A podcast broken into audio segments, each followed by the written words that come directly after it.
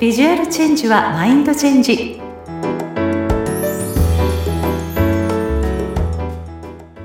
皆さんこんにちは。外見戦略コンサルタントの相原由紀です。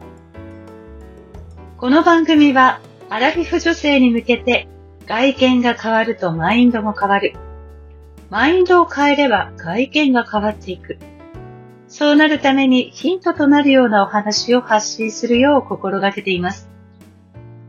人生100年時代と言われる中、折り返し地点に差し掛かったアラフィフ女性に自分を大切にしてあげることでもっと自分らしく輝ける人生を送れるように応援していきたいなと思っています。と同時に私自身もそんな人生を送れるように日々いろいろな考えであるとか思いを皆さんにお伝えしながら自分にも取り入れていこうと思っています。そして、この番組は私が一人でお話しするバージョンと素敵なゲストをお迎えした対談バージョンを交互に配信しておりますので、何かをしながら、ながらで聞いていただけたら嬉しいです。さて、今回は私がテーマに基づいてお話しするバージョンなんですけれども、思い込みからの解放というのをテーマにお届けしようかなと思っています。あの、私は、まあ、見た目印象を爆上げする外見ブランディングということを仕事にしているんですけれども、まあ、お客様のお買い物動向も行っているんですよね。で、事前にカルテにご記入いただいて、まあ、それをもとにカウンセリングを行った内容から、まあ、店舗に出向いて、そのスタイリングっていうものを決めていくんです。で、まあ、当日はそのスタイリングしたアイテムをお客様にどんどん試着していただくんですけれども、まあ、中にはですね、この色って似合わないからとか、この柄は私っぽくないからとか、パンツは足が太って見えるからなどと、いろいろね、こう決めつけてしまって、その堅くなな思いを、まあ、崩すことができないために、まあ、購入に至らないっていうお客様っていうのも、まあ、稀にいらっしゃるんですよ。もちろん、私はね、プロとしてお客様の個性というものを大事にしながら、その用途であるとか場所、仕事内容によってどんなスタイリングをしたいよりこの人があの輝けるかなということを考えてスタイリングしています。まあ、似合うからこそ提案してはいるんですけれども、やはりそうやってずっと避けてきたアイテムをご提案されると、なかなか受け入れられないようなんですね。で、そんな時は、なぜそう思われるんですかってご質問するんですけれども、昔この色を着てね、似合わないって言われたからとか、フェミニーな服は私っぽくないって言われたからとか、太って見えるって言われたからとかですね。まあその過去に他人から言われたことがもう何年も似合わないものだっていうふうにね、その枠の中にとらわれてしまっているんですね。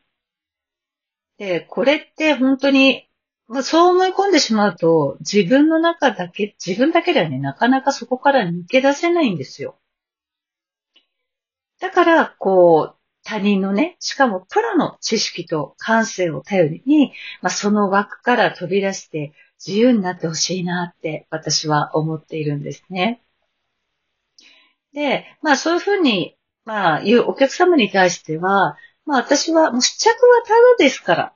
来てみましょうって言って、まあ、一応ご提案するものは来てはもらうんですね。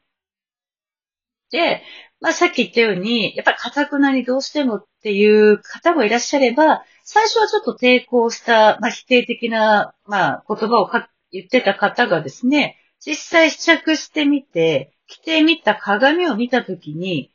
あれ？やだ、もしかして私似合ってるかもっていうふうに思う時があります。で、そうなった時は、もう本当にね、もう顔の曇った顔がもうパーって晴れるかのように、本当に表情が変わるのが感じられますし、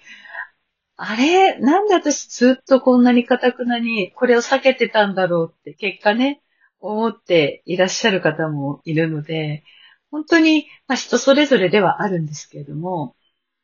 やっぱりこう、私はいつもお買い物同行とかする前に、必ずお客様に、あの、声掛けするのが、やはり、ね、せっかく私というね、あの、人を使って、まあ、お買い物同行という形で、いろんなアイテムを探してほしいと思ってらっしゃる。まあ、その中で、あの、私がプロとして提案するものっていうものを素直に受け止めていただきたい一度は、うん、そういうふうにお伝えしています。やっぱりそんなにお金をね、かけてまでプロにお願いしているのに、結局自分のそういう思考から枠が飛び出ないと、やっぱ結局いつもと同じもの、今までの自分のものと何も変わらなく終わってしまうんですよ。それは私としてはすごくもったいないと思いますし、あの、ちょっと寂しいですよね。あの、私はお役に立ちたいです。何かそういう似合うってものがあるんだっていうきっかけ作りをお手伝いでできるということに喜びを感じていますので、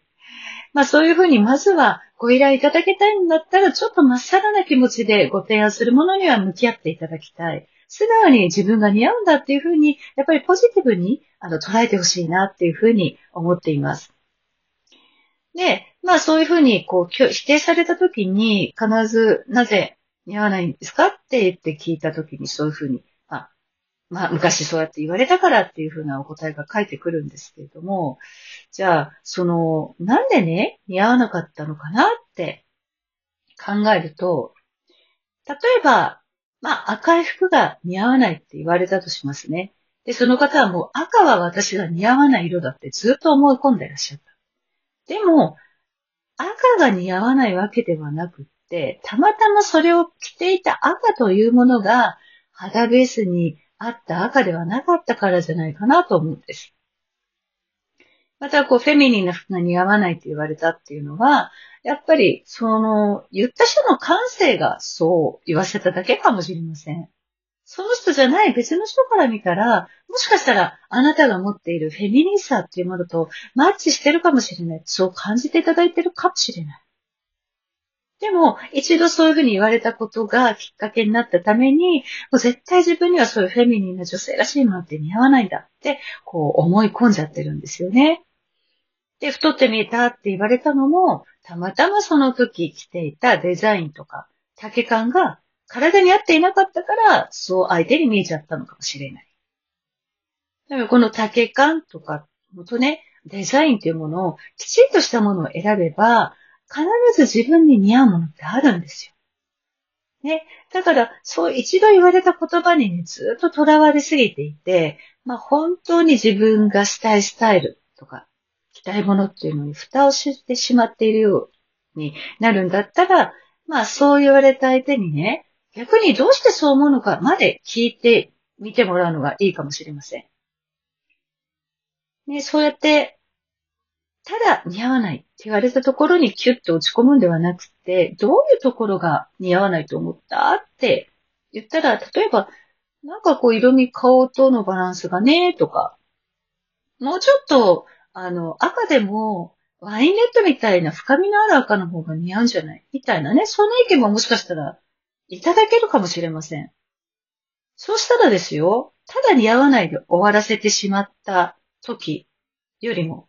その理由のね、細かいところを聞くことによって、あ、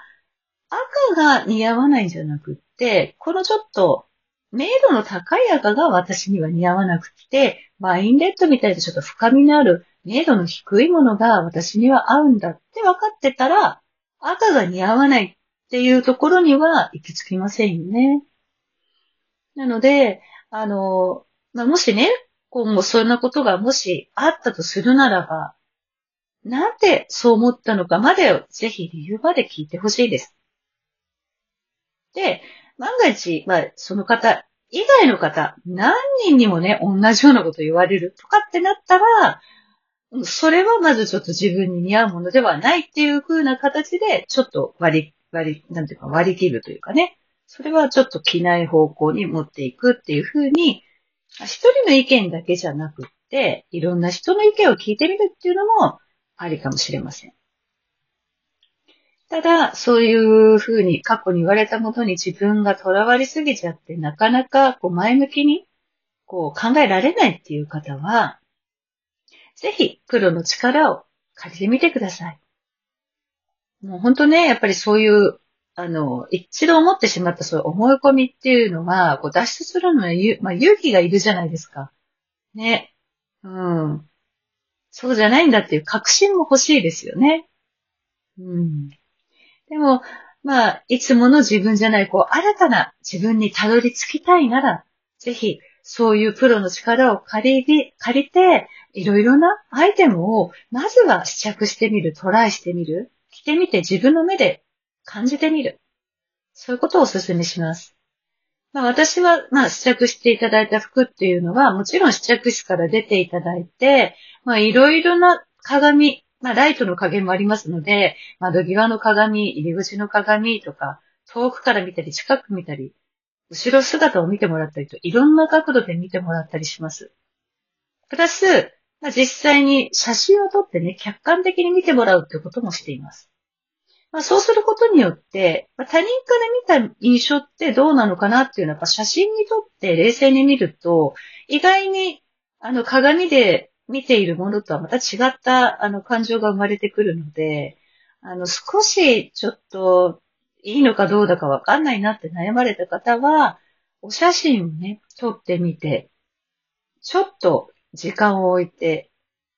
他人にちょっとこれってどう思うって聞いてみるっていうのもいいかもしれませんね。だからまあ、プロの人に頼まないにしても、まずは自分で何かそういうものをトライしてみようって思う気持ちが生まれたら、まず試着をしてみる。で、試着室から必ず出て、遠くの鏡から見る。そして店員さんに全身の姿を撮っていただく。そして、その撮ってもらった写真を見ながら、どういうふうな見え方をしているのかなっていうのをちょっと冷静に判断してみるっていうことをしてみてください。で、そういうちょっとのね、ことを、ネガティブな部分をポジティブに前向きに捉えるっていう、こう、習慣づけを小さなことからコツコツとすることによって、こう、いろいろなね、自分、発見できると思いますし、そういうことをきっかけに服装を変えていけば、マインドも変化していきますよ。まずはね、第一歩、踏み出してみませんか？ということで、今回は思い込みからの解放と題してお届けしました。いろいろお洋服のお悩みとかいろいろあるかもしれませんけれども、まず自分だけでそういう思いから脱出できないっていう方は、ぜひプロの方、信頼のある方にご依頼してみてくださいね。じゃあ次回は素敵なゲストを迎えての対談バージョンとなりますので、お楽しみに。それではまた